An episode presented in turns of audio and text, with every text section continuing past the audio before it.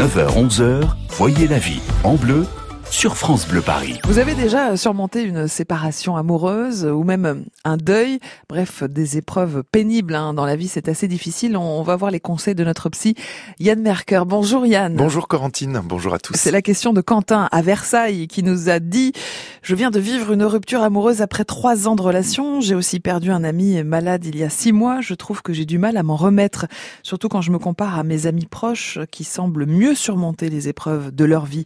Comment faire pour me sentir mieux, pour réussir à mieux traverser euh, ces moments difficiles. Yann, comment on peut expliquer que tout le monde ne réagisse pas de la même façon face à une épreuve? Eh bien parce que nous ne sommes pas tous égaux hein, face à la mm. douleur, face à la eh perte, et, que nous ne gérons pas tous nos émotions, notamment la tristesse, de la même façon. Alors j'ajoute que nous n'avons pas non plus tous les mêmes croyances sur la vie, sur nous-mêmes et mm. sur les autres.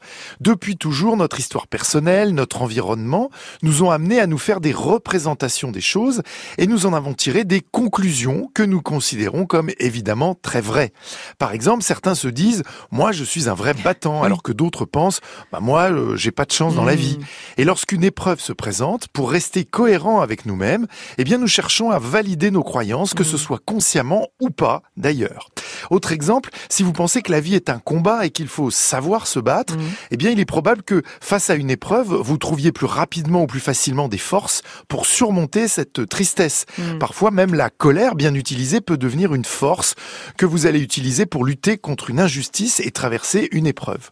Donc nos réactions dépendent de la façon dont nous traduisons ce qui nous arrive et de la façon dont nous gérons nos émotions dans ces épreuves. Alors il y a beaucoup d'attitudes possibles hein, avec les émotions, on peut les nier, les fuir ou les ignorer, on peut aussi apprendre à les accepter, à les exprimer et à satisfaire les besoins qu'elles expriment. Bon Yann, face à une épreuve, qu'est-ce que vous nous conseillez pour justement mieux gérer nos émotions? Eh bien commencez par accepter ce qui arrive et ce que ça vous fait. Mm. Hein, vouloir nier sa colère ou taire sa tristesse pour ne pas ressentir ce qui nous est désagréable, c'est évidemment une stratégie compréhensible, mais elle présente de nombreux risques. En effet, elle fige les choses en nous au lieu de nous permettre de les évacuer. Et, eh et comme vous le savez, une émotion, c'est une énergie qui demande à circuler en nous, sinon elle reste coincée.